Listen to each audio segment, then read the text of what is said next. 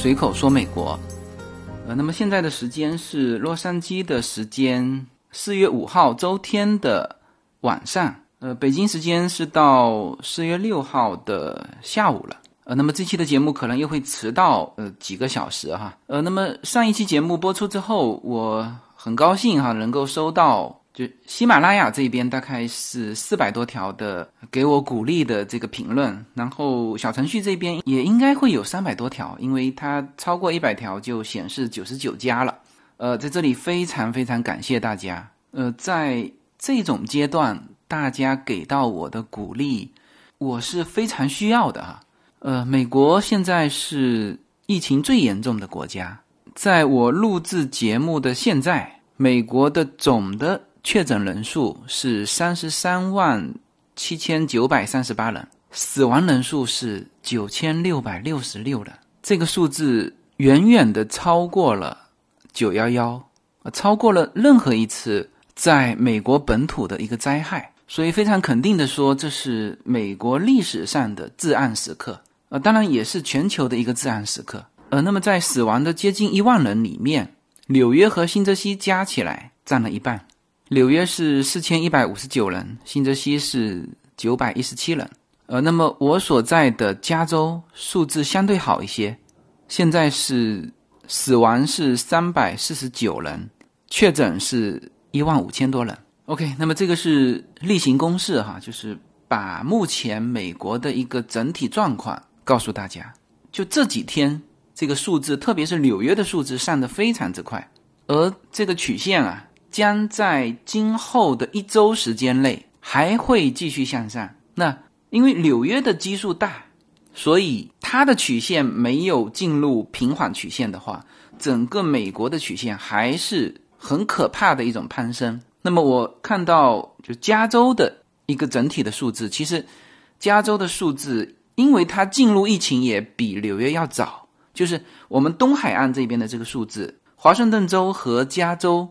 那因为加州人口多嘛，而我们自己是生活在加州，所以今天看到一篇文章是针对加州的这个曲线，就说加州的曲线已经进入到平缓曲线，所以呢，在这里也是例行公事，给大家报个平安，我们一家都很安全。呃，我们现在其实也是非常小心的，呃，这里也非常感谢从各种渠道。收到的大家的提醒和祝福哈，呃，非常非常感谢大家。那我也会很小心的，但是该做的事情还是要去做哈。比如明天上午，我就会和另外一个朋友就一起去 Pomona 的医院。Pomona 医院是是洛杉矶这边新冠患者的叫定点收治医院。那么我们会去捐一批东西。呃，两箱的口罩和三箱的护目镜，呃，那当然还是以这个 Jacaranda 的名义捐的。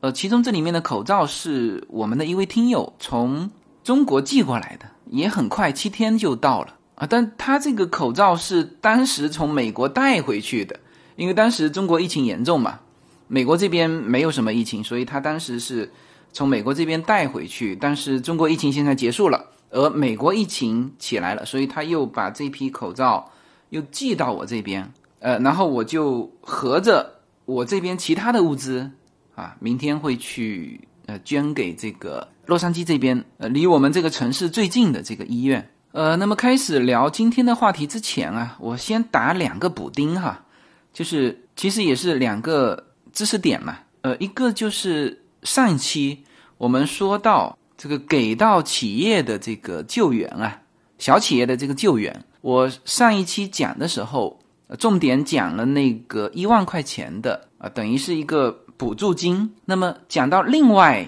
一块贷款的时候，我当时只是笼统的说了一下，这个贷款是有利息的。啊，后来在这期节目的评论下面，我收到了一个非常呃专业的一条信息哈。而是这位叫学金的，呃，他是拼音，呃，可能音不是很准，呃，因为他是用拼音标出来的，呃，非常感谢这位听友哈，他给了非常专业的，也非常具体的，呃，这个信息，对小企业贷款这一部分进行了一个补充，我给大家念一下哈，谢谢您的本期讲座。我从事金融服务业，不少客户是小企业，所以对您所提到的美国政府对小企业的补助有所了解。对您说的贷款的部分稍微更正一下。第一项，一万美元救急是无偿现金补助。第二项贷款不是所有的贷款都要还。如果贷款的部分是给员工发工资，或者是支付房租、水电等费用，呃，这一部分符合条件的这个费用啊，在一定的限度内，就是在两个半月内的花费不用还，也无利息啊，这是非常重要的，也是非常专业的一个信息哈。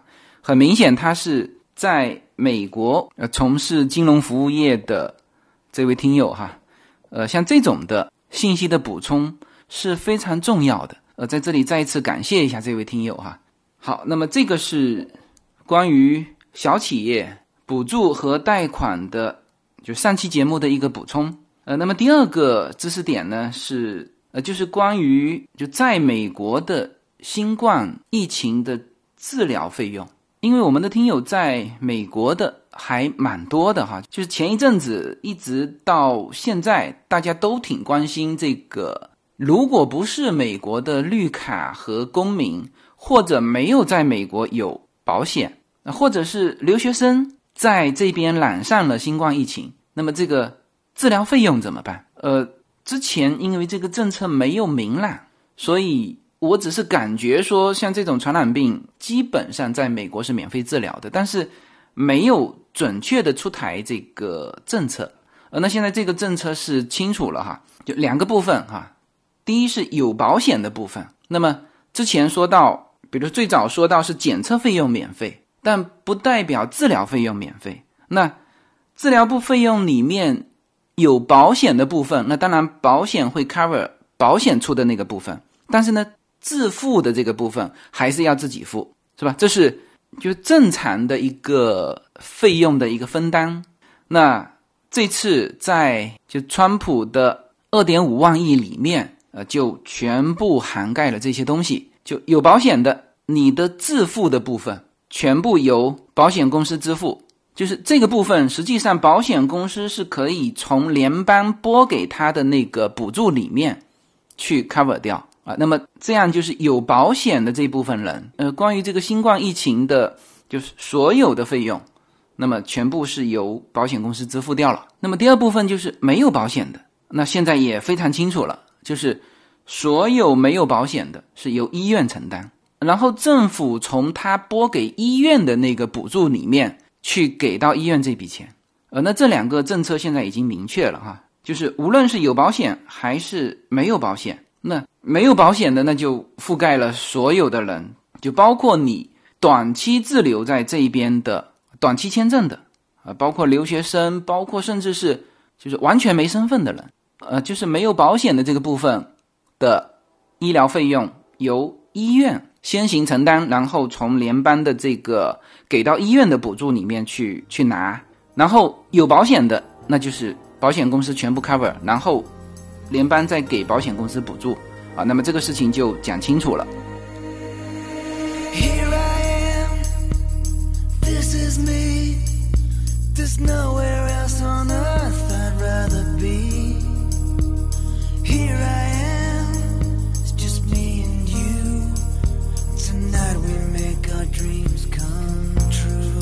随口说美国的听友们，大家好。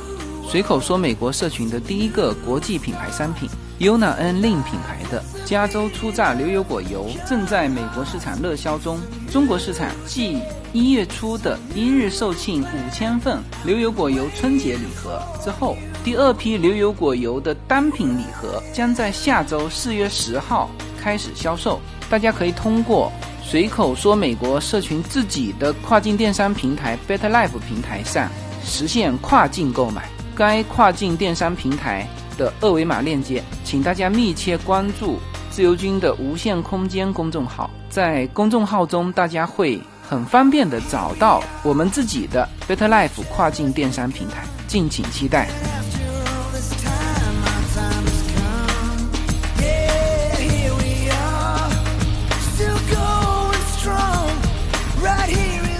那么我们开始这一期的话题哈。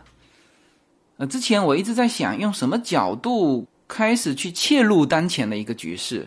后来在我录制节目之前，跟叶子交流的时候，呃，他说到了一个情况，我觉得挺有意思的。可能通过这个案例，我们从这个角度去切入这个美国社会啊，啊，会有对美国社会更多的一个了解。呃，叶子昨天和他的一个朋友呃在电话上聊天嘛，那么他的这个朋友是公立学校的一个老师，呃，那他们在聊到说公立学校就是上不上网课的这个事情上，还聊得蛮有意思的。他的这个公立学校做老师的这个朋友就跟他讲了，这个目前就是他们老师工会和这个学区啊在。公立学校上不上网课的这个事情上的一个 PK 和这个制衡啊，呃，挺有意思的。呃，现在加州是这样哈，就是像私立学校，基本上是非常非常快，大概学校停课的第二周，他们就开始上网课了。那你像到现在，他们的网课几乎是就是非常全面了，连网课的这个课程表都发下来了。但是呢，像另上的这个公立学校，呃，到目前为止没有正规的网课，但有的是什么呢？就是每周啊，这个老师会有那么半天的时间，跟所有的小朋友，呃，通过这个视频，呃，就是上半天的课。当然，因为令很小嘛，令现在才是 K 嘛，所以可能平时也就是老师讲讲故事啊，呃，同学交流交流啊，但。它不是一对一的哈，也是这种呃网课的形式，但是一周就是呃一次，其实就是见见面，同学之间也见见面嘛。那么除了这个呢，就是他们学校的校长每天都用他的 YouTube，就是国内的称之为叫油管频道嘛，它实际上是 YouTube，在 YouTube 上发一段给到每一个孩子的这个讲话，告诉大家要注意一些什么呀。啊，每天都有那么一段的视频。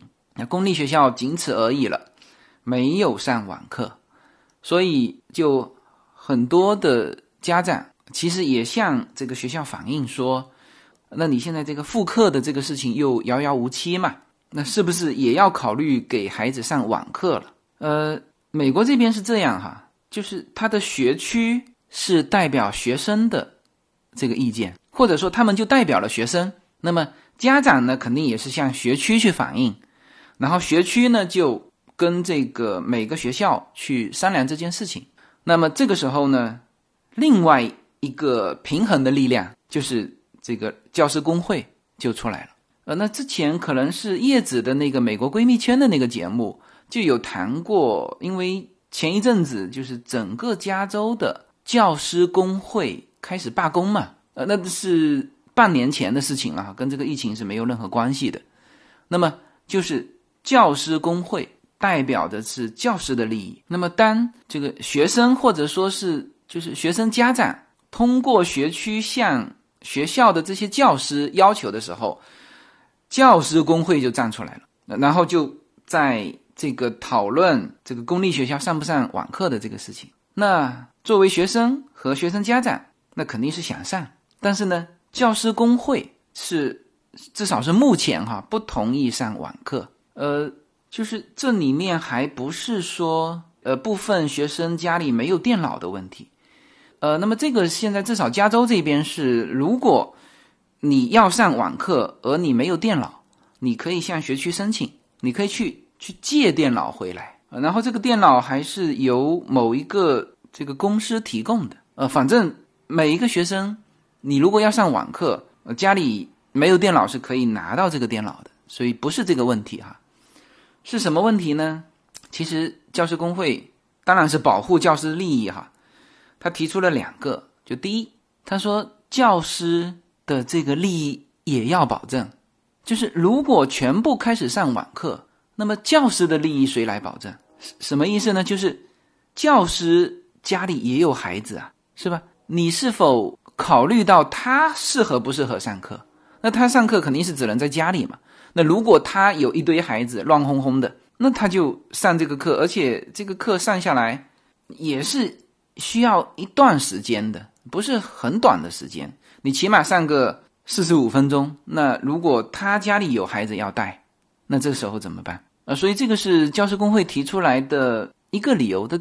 当然，教师工会全部是站在教师的利益上去提的哈，这是一啊。第二呢，他就担心，呃，就是说他说到一种情况哈，就是在美国，这个老师跟学生之间在课堂上，他互动起来是很很平等的。那我这样说是比较客气哈，其实是有一些孩子他就是那种捣乱的那种性格。当然，他这种。就质疑老师，或者说跟老师抬杠的这种孩子，不是说他学习成绩差哈，不是我们想象的那种坏学生哈。他有的这个学生成绩还不错，但是他就是养成习惯了跟老师抬杠啊。那么这种学生在美国的课堂上很多哈，呃，然后如果是就是面对面的那种上课。一般遇到这种情况是，实在你这个学生搞得太过分的话，老师会把这个校长叫来，然后校长就领着这个学生就出去去他们去聊一会儿，然后这样就不影响什么的，就不影响其他的呃同学上课。但是呢，如果是在网课的这种环境之下，那么这个质疑的这个学生啊，呃，你老师是不可以把他禁言的，就很多这个视频会议的。这个软件里面是可以把，就是老师可以把其中一个发言的你把他禁言，就他不要发出声音了。那可能图像还在，但是在这边你是不可以的啊！你更不能说把他踢出去，就不管他在课堂上怎么一直巴拉巴拉一直说，呃，影响了所有人的上课，你也不能够第一不能禁言，第二不能把他踢出去，就是把他关闭他的视频。呃，像。他所在的就是叶子的朋友所在的这个这个学区啊，可能之前就出现过这个老师把这个学生就是视频关掉，或者是类似这种情况吧。然后呢，这个学生就去告，然后呢，这个这个学区啊，每个学期单单这些赔款就赔给学生的哈，就赔了无数的钱。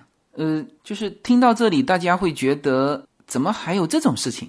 因为这个跟中国的情况完全不同嘛，中国叫做一日为师，终身为父。然后这个老师是至少在课堂上，那一定是有权威的。那这个道理上也讲得通嘛。你一个人在那边巴拉巴拉巴拉跟老师去，我们说好听点叫探讨啊，带引号的探讨。但是你影响了其他的所有的学生啊。但是呢，在美国。你就是不能把它禁言，所以教师工会就是在考虑到这些点，然后呢得出一个决定，就是不同意上网课啊。那么这个就是我们不能说美国的现状哈，至少是那个城市叶子这个朋友所在的这个学区啊，就是这种现实啊。所以到目前为止，我们的学区公立学校也没有上网课，那么他就是考虑了很多很多因素，学生。有没有办法上这个网课？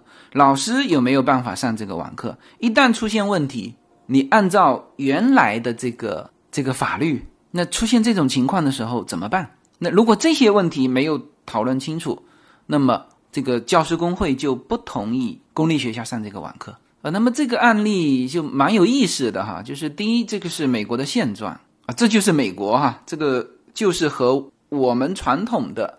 这个理解的是呃不同的，就就本身这个现状也是值得告诉大家的。然后呢，这个现状又透露出两个值得大家思考的东西。第一，就是在美国，就所有的身份和角色，他都有人代表他们去发言。然后呢，这些力量，呃，往往都会形成一种平衡。比如说，学区代表学生，是吧？你学生。上这种网课被禁言了，或者是被关掉视频，那就去告啊。那么学区如果不替学生去争取这些东西，那你学区要赔钱啊。那他说他们学区已经赔了很多钱了，每个学期都有这种陆陆续续的这个情况那个情况在在付出。好，那这是学生这一方面的。那么老师这一方面，那人家有教师工会是吧？去年的。就是整个加州还是洛杉矶的这个全体公立学校的老师罢工，那就是教师工会组织的，就是对抗学区的，要求加工资。你学区说我实在没钱，那我们就罢工。那么就是这个是通过这个案例，就大家会发现的，就是他任何一个阶层。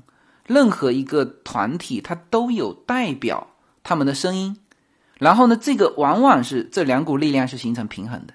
那如果学区力量非常强大，那其实最后这个教师工会的力量也会增强，那它才能够形成对抗，形成一种平衡嘛。啊，这是大家听出来的，从这里面听出来的一点哈。那另外一点呢，其实就是对大家可能会比较费解的这个。学生跟老师上课，在那边去质疑老师，或者是去抬杠，像这种学生，呃，那把他禁言掉，或者是把他视频踢出去，这是对全体就更多的学生利益的一种保护嘛？就这个难道也不对吗？但是在按照美国这边的社会的这个环境和他的法律，那这一定是涉及到法律哈，所以才有赔偿的问题啊，就是。他的理由是，就是每一个孩子都有公平的被教育的权利，你不能说因为这个孩子特别皮，或者说他特别喜欢跟老师抬杠，或者说侵犯到你老师的一种一种尊严，嗯，然后你这老师就可以剥夺他接受教育的权利，不行的，你老师没有这个权利，是吧？呃，那么这个就是美国的这个环境和我们传统的。这个思想里面不不一样的地方，那这肯定是事实哈，因为他们说了嘛，他们学区每学期都要赔出很多这种钱，所以这一定是事实啊。那么在这个事实上，其实很多人就就也会觉得说，这个其实不对呀，是吧？你说每一个孩子都有公平被教育的权利。那因为他一个人在那边捣乱，或者跟老师抬杠嘛？我们不说捣乱哈，就是，就美国很多这种孩子，他就是跟老师不断的在一个问题接着一个问题，然后就其他人都不用听了，老师就进行不下去了。那你这样不是侵犯了别人，就更多的人受教育的权利吗？是不？按照我们的理解就是这样嘛？啊，所以这里面就引出了就这个话题，就是。公平和代价，就是为了大部分人的利益，要不要牺牲这个这个学生啊？或者说，要不要牺牲这个极小部分人的利益？那么，在美国这个社会，他更多的是选择不可以这样。呃，就是对于这个事事情的探讨，就推到极致，就是那个非常著名的一列刹不住车的火车，到底是去这个压死十个孩子和。一个孩子的那个那个案例嘛，就是有一列不受控制的火车，就是往前冲。这时候你手上有一个开关，就可以切换它的轨道。如果按照正常的这列火车的方向，那个铁轨上有十个孩子，但是呢，如果你就切换他的铁轨，你就可以救下这十个孩子。但是，但是切换到另外那个铁轨上呢，有一个孩子啊，那这个时候你要怎么做？你这个推到极致就是这个问题，你要不要去牺牲另外那个铁轨上的孩子，而去救这个铁轨上的十个孩子？那么按照美国的这个这个社会环境，那大部分的人是不会这么做的，因为你这样做对于那个孩子是非常不公平的。你不能因为那十个孩子去牺牲掉这个孩子。呃，其实，在这一次的新冠疫情，就各国社会如何防治它，这所选择的这个模式上，其实都有这个这个国家的一个一个特点，或者说这个国家之前运行的一个习惯。你像韩国，其实韩国的模式是目前在西方来说是比较被认可的啊，但是呢，对于西方来说也很难做得到。就是韩国什么模式呢？它是就是只要有一个人确诊了，他会向社会公开出来这个人的所有信息，叫什么名字，住在哪里，然后往前推他十几天到过哪里，所有的这个数据全部向社会公开出来。那么，但凡他去过的这个超市、餐厅，接触过的所有的人，通通去检测一遍。如果这里面有确诊的，立刻隔离治疗，是吧？他是就就韩国是这么做的，所以说这次韩国的那个大数据是起到了非常重要的作用。但是这个在美国呃，其他的呃欧洲我不太清楚哈，我想应该也不行。就是在美国，你要公布这个人的信息，这叫侵犯隐私权，是不可以的啊。今天我讲这个案例的时候，我完全没有倾向性哈，我只是说，如果让美国去学韩国，这百分之一百是不可能的。你看哈，优娜学校其实有一个家长也确诊了，然后呢，他就发了一个。这个邮件就告诉我们所所有的家长，说有一个家长确诊了，然后他有两个孩子都在这个 UNA 的这个学校，然后这个信息公布的非常粗糙，就就是那当然是有意的啦，就是说这个大的孩子是是初中，就是五年级到五六七吧，可能是就他连具体的哪一个年纪都不公布，然后小的孩子是在什么一到三年级。就这么公布一下，哇塞，让大家去猜，你知道吗？啊，那当时我们真的还去猜，那很明显，他给的这个数据就是让你猜不到的嘛。就如果让你猜得到，他就不这么公布了，是吧？那这个对于我们其他的人来说，就应该说对于所有的人来说，其实都是不公平的。那你直接就公布他在就哪一个班的孩子嘛？你至少直接公布那个班，把范围缩小一点。那其他不是这个班的。这个家长孩子不就都放心了吗？但是他就是没有。那怎么讲呢？我们在这边生活了这么久，你也只能理解他这样。病人的信息是绝对不允许公布的。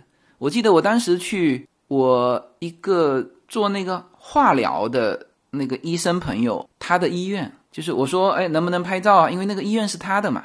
他说你可以拍照，但是你千万别把那个衣服上。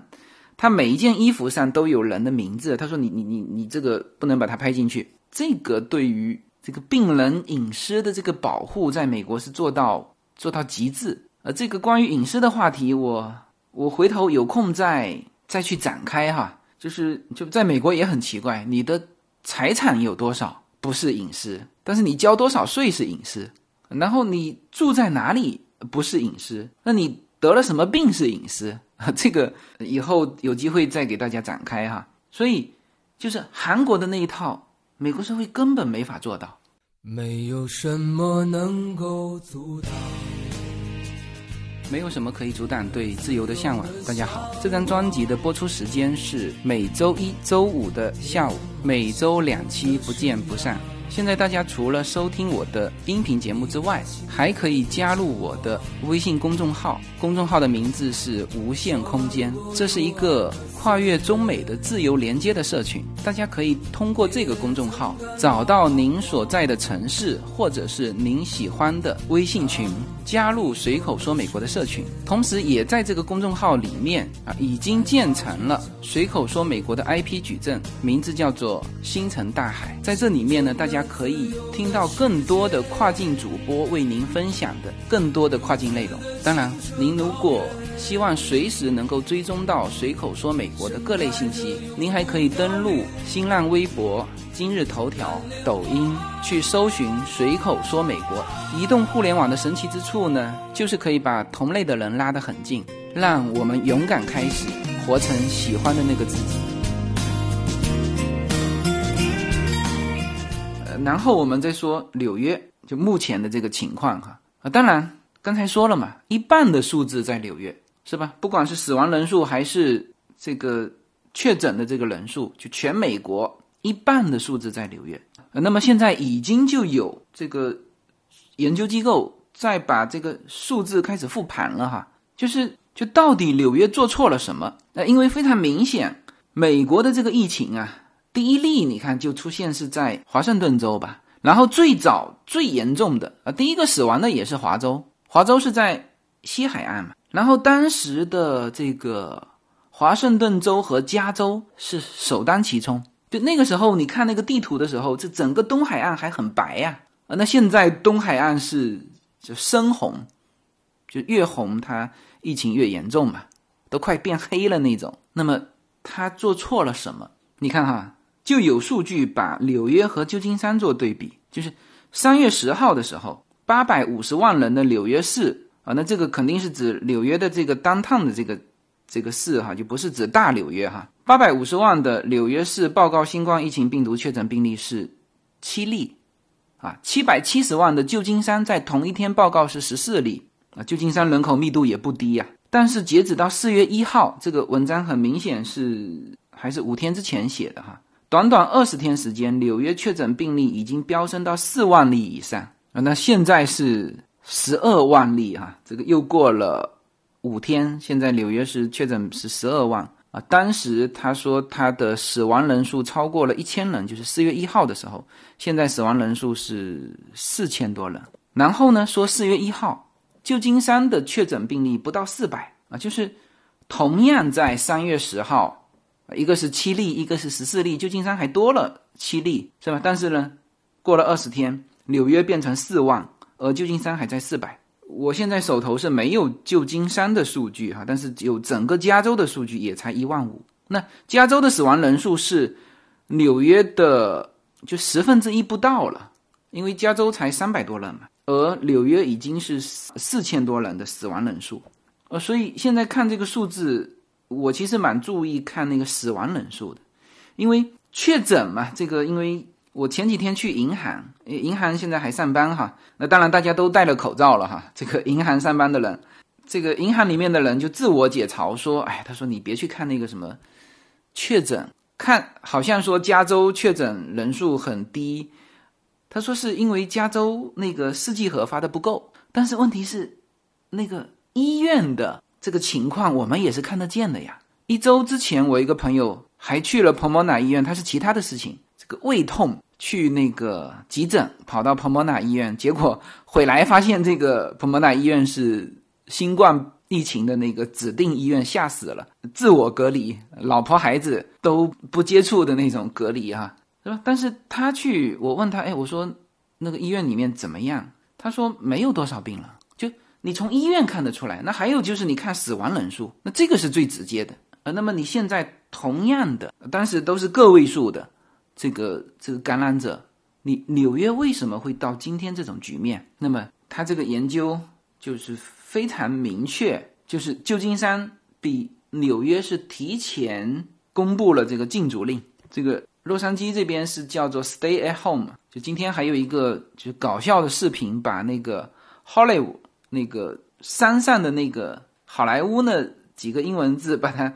改成 stay at home，叫做居家令。呃，那这个美国的这个居家令和严格意义上的那种那种分层是不同的哈。无论是旧金山还是洛杉矶，那纽约更不用说了，地铁还开着呢。旧金山和洛杉矶其实所有的公共交通也都开着。然后我相信旧金山也是一样的，洛杉矶是允许带孩子出去散步的，然后也允许出去遛狗的，但是。人与人之间要保持距离。现在纽约也是这样的，就是这三个城市的这个禁足令是差不多的，都不是严格意义上的那种那种分层。因为城市之间的交通它还都还开着嘛，像到今天为止，纽约的渡轮还开着，高速公路开着，洛杉矶、旧金山都开着，就是就不是那种分层的意思，只是说大家都号召大家待在家里。呃，餐厅只能够外卖，不允许堂食。学生在家里上网课，然后号召所有的非必要的这个都待在家里，别去上班了。然后政府给予补贴，他用这种方式。那旧金山和纽约，因为他就举了这两个城市嘛，做各种数字的对比，就是旧金山比纽约早了那么几天，就 stay at home 哈。旧金山和湾区五个郡是在三月十六号公布的这个禁足令，然后。整个加州是应该是三月二十号，就整个加州 stay at home，而纽约的动作就比加州晚了一周时间。那么这个是一个很重要的，就是它扩散出去了。当然，现在也有人说，我我也觉得蛮有道理的哈，就是就同样大家交通工具都没断，那因为特别是洛杉矶哈。洛杉矶是不用交通工具的。大家听我这么久的节目，应该对洛杉矶会有所了解啊。就是洛杉矶所有的人都是开车出去的。我到洛杉矶这么久，没有坐过一次公共交通，就它直接没有公共交通。而纽约大量的，我们去纽约的时候，也是车子停在一个地方，然后就是坐他们的那个非常著名的这个纽约的地铁啊。那当然，纽约的密度要比这个洛杉矶要来的要来的大很多哈，但是它这个密度跟旧金山是差不了太多的呃，所以提前这个 stay at home 还是就造成这两个城市差异的一个一个重要原因。好了，那这里面立刻带出另外一个话题，就是你纽约的市长和纽约州的州长不知道这些吗？你为什么不尽早的或者说是就更严格的来做这种隔离？那其实我看了很多的这个资料哈，总而言之一句话就是纽约做不到。呃，首先就是纽约现在的这个情况，就肯定怪不到川普头上哈，因为大家可能。不太清楚美国的一个一个制度哈，就是川普是负责联邦这边的，就他对于地方是没有任何权利，就哪怕川普要求纽约这个分层，我们说的分层都不是现在的这个哈，就是更严格的什么呢？交通工具你得停掉吧，然后对外的这个这个高速公路你得分掉吧，这才是分层嘛，不然的话你交通工具照做是吧？纽约往外流动的人员照样。那这叫什么分层？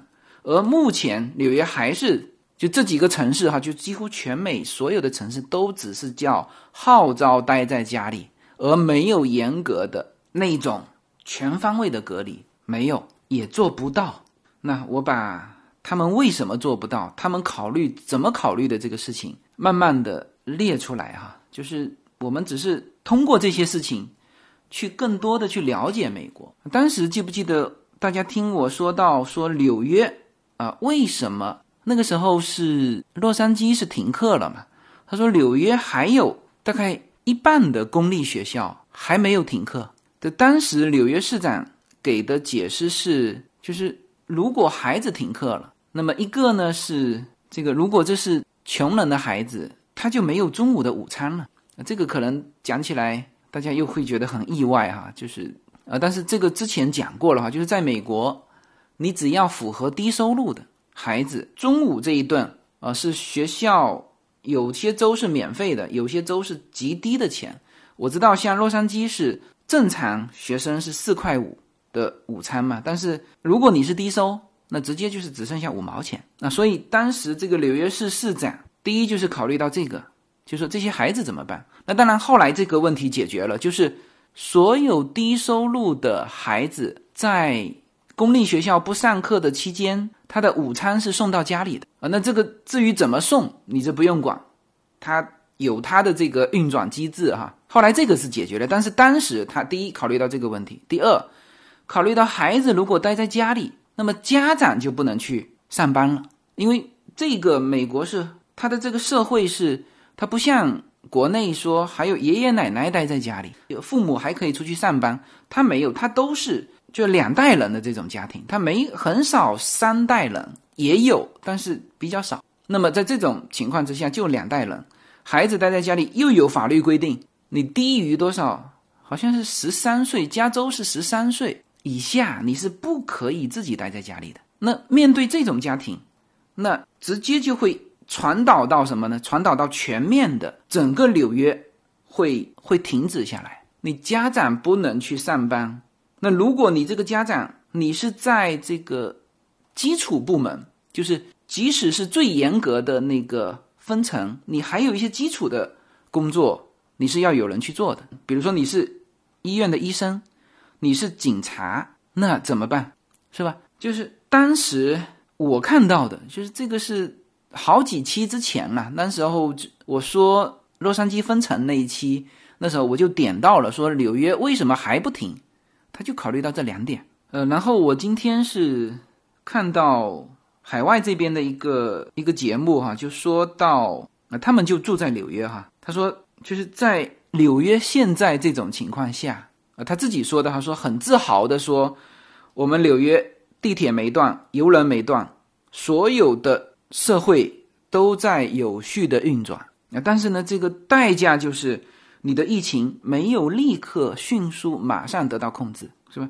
他提到了路透社的一篇文章，说这个封闭社会带来的损失比疫情本身还要大。呃，那这些是，嗯，就是社会学的这种专家，他们研究了呃很多这种这种社会灾害，就是比如金融危机，比如大的那种失业潮，呃，最后得出的一个结论就是，就是这种社会的剧烈动荡，比如说大的失业潮、金融危机这种，对于全体人民的一个就精神上的。一个冲击造成的它的整体寿命的缩短，呃，我说这个不代表我同意这篇文章，只是说他们就有人去去做这么细的，呃，一种一种研究吧，呃，包括了他们会着眼点会会某些部分的人啊，比如说是抑郁症的人，那如果是封闭的这个环境，对他们会造成什么样的伤害？然后就是说，这个纽约市啊，这么大的一个城市，他在做出这种重大决定的时候，他就要考虑的东西很多很多。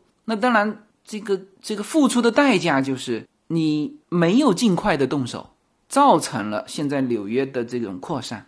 但是呢，你又不能不去思考他考虑的东西，比如说，为什么到现在公共交通还是没停？就他们认为，整个公共交通停掉的话。对于这个纽约这个大都市区接近两千万的人来说，这里面没有自己交通工具的人，你如果把地铁停掉，那么他怎么生活？啊，这不仅仅是指穷人啊，那穷人那些呢，没有这种公共交通工具，那他肯定很艰难。那在纽约和在洛杉矶不一样，洛杉矶是每家每户他都是私家车出去的，而。纽约因为它密度高嘛，很多人把车子都卖了，他就只搭行这个公共交通。当然，现在东海岸、西海岸没有哪一个城市说把公共交通停掉，就是至少整个美国没有停掉哪一个城市的公共交通。但是好在就是西海岸它本来就是自己私家车出去就不搭乘交通工具啊，所以面对这个问题的时候，就纽约就更艰难。呃，他是没有办法把那个公交、地铁给停掉的。那当然，如果说就是还是回到刚才那个那个公平和代价的那个问题，如果我们现在考虑是保护更多的人的利益，那其实不用去考虑这些小部分的人的利益，就是这些没有车的人怎么出行，暂时先别考虑了，因为先封闭再说嘛，先控制这个疫情。那么，如果这种做法，那就是为了大部分人的利益，那就果断的赶紧先牺牲掉这部分人的，而且你这部分人说句实话，可能还不是生命的问题，那无非是出行的方便的问题。那有没有说哦，因为买不到菜，没得吃就就付出生命代价？那有也是极少数。如果是这么想的，那这是一套做法。那很明显，纽约甚至是全美国。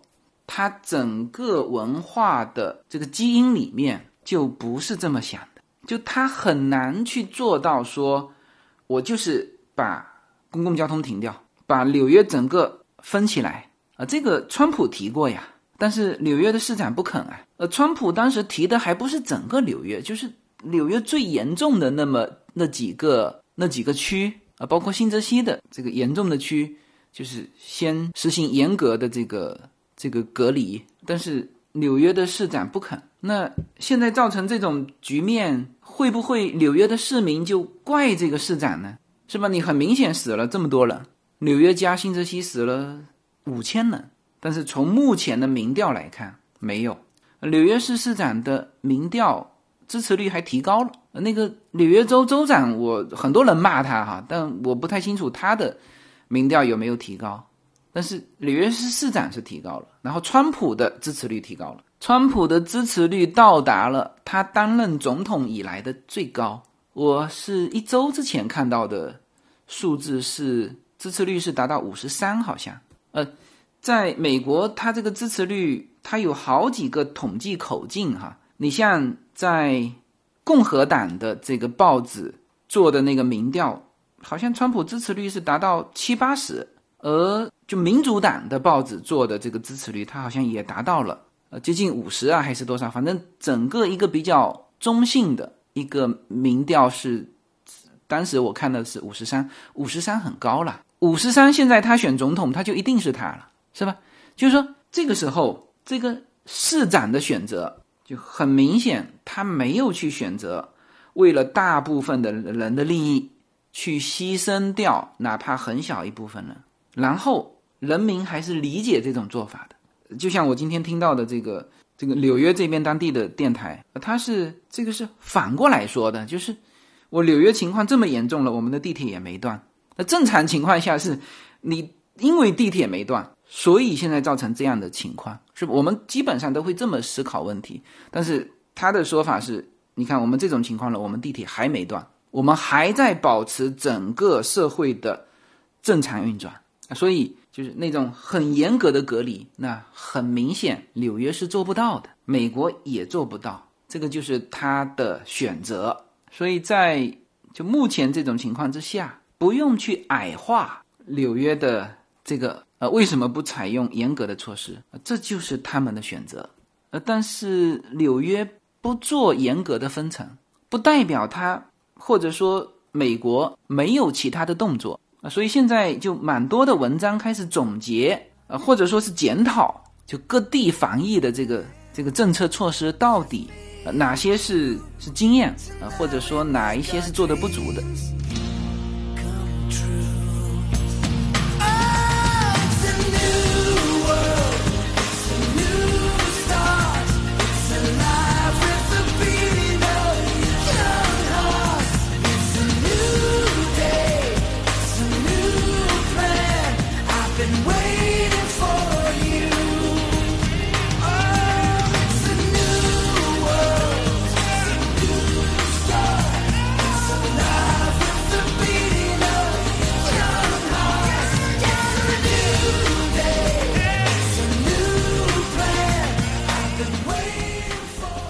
那在这里面我们也看到纽约市它的这个动作。你看啊，三月二十日，这个病例大量增加之后，纽约州州长库莫有呼吁退休的医护人员，包括医生、呼吸呼吸治疗师等，就回来参加这个对抗新冠病毒。呼吁不到二十四小时，就有一千多名退休医生和私人开业的医生返回了医院。那么，截止到三月二十九号，统计到的数据是，包括退休医护人员和医学生在内的志愿者总数是达到了七万六千多人。然后，这个 Jevest 这个临时医院也是一周就建好了，有一千个床位的医疗船安慰号是到了纽约，仁慈号是到了洛杉矶啊。但是这两艘医疗船不是治疗新冠这个患者的哈，它。按照当时的计划是，等于是把医院里面先腾空，原来非这个新冠患者的，呃，这些人先腾到这两艘的这个救援船里面。但现在的问题是，就安慰号到达纽约港口四天内仅接收了二十名，就是他原来医院没有多少，但是现在是新冠的人多，所以他现在在考虑，就是把这两艘船改造成。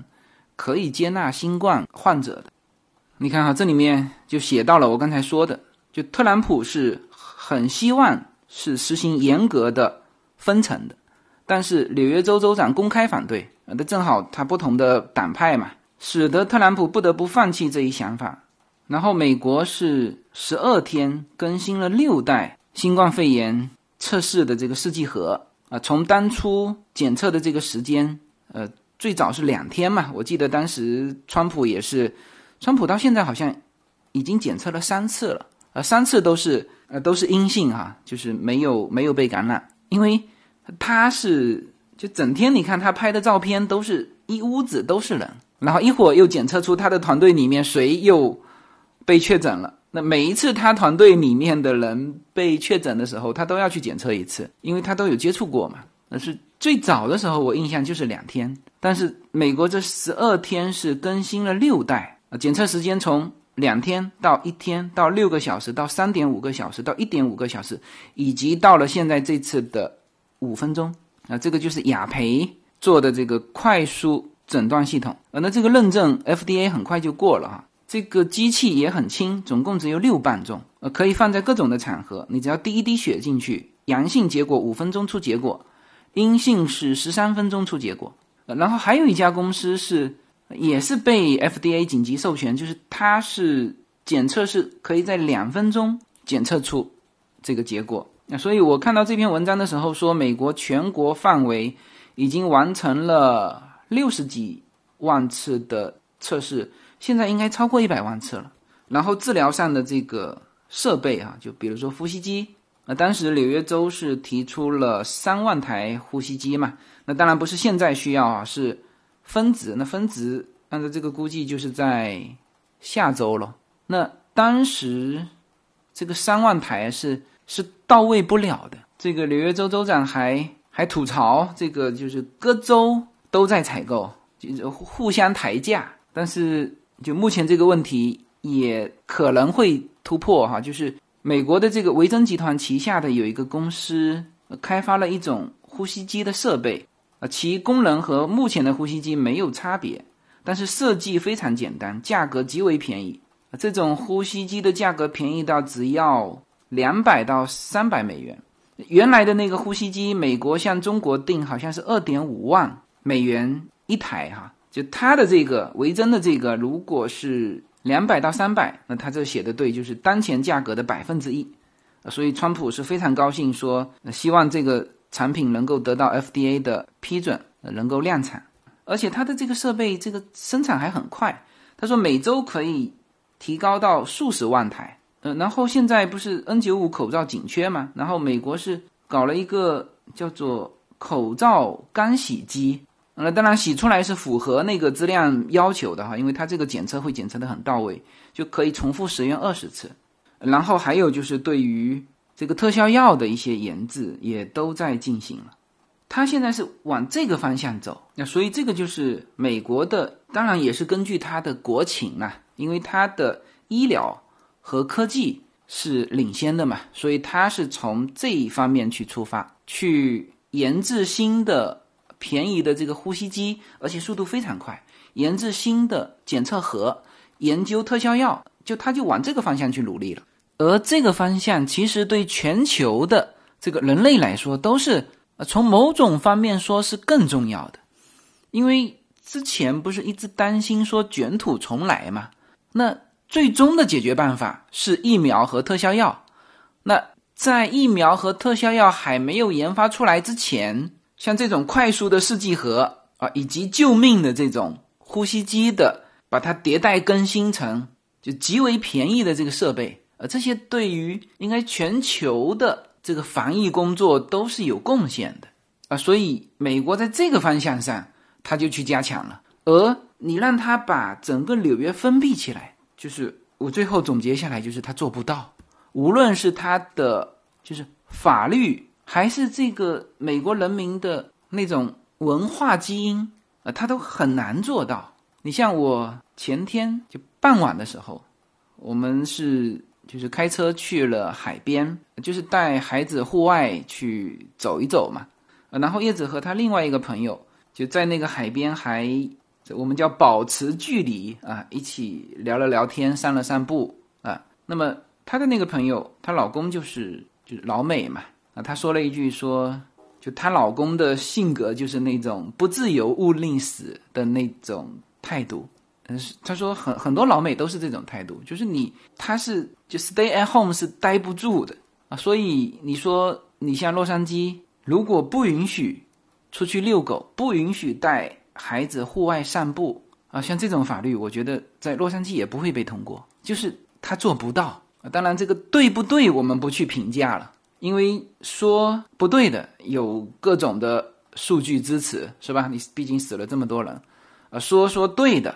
就是允许带孩子出去散步，允许纽约继续这个地铁开着的，就说对的，人家也有数据，就各种科学家做的，说如果全民分在一起，那可能死的人要比本身新冠疫情死的人要多啊。抑郁症患者自杀的啊，那些穷人这个饿死的，还有整个社会停顿下来失业了啊，对这些人造成心理的这种损伤，影响到他的寿命的啊，这个他们也能够呃统计得出来啊啊，所以呢，这期从这个角度，我们去去聊一下纽约现在的这个情况，以及美国现在的这个情况，以及通过这次疫情，就是各个城市。表现出来的这个方式，呃，也通过这个去更多的去了解这个国家和这个社会和这些人民，好吧？那么我个人觉得，我这一期是在聊正能量哈，呃，特别是最后啊，我聊了很多，就是美国在对抗这个疫情上，就目前有的很多做出成效的地方。那我是衷心的希望美国能够用自己的方式。就适合他的方式能够战胜这个疫情。那么现在加州的这个曲线已经就已经平缓了。那这个纽约是比加州迟一周嘛？那么也就是说，看到一周之后纽约的这个情况，如果纽约控制住了，那么衷心希望美国能够把这个疫情控制住，好吧？那么谈希望啊，我想总是一个正能量吧。希望所有在美国的我们的听友。特别是在现在重灾区纽约的听友，一切安好。好，那么这期的节目就到这里，谢谢大家。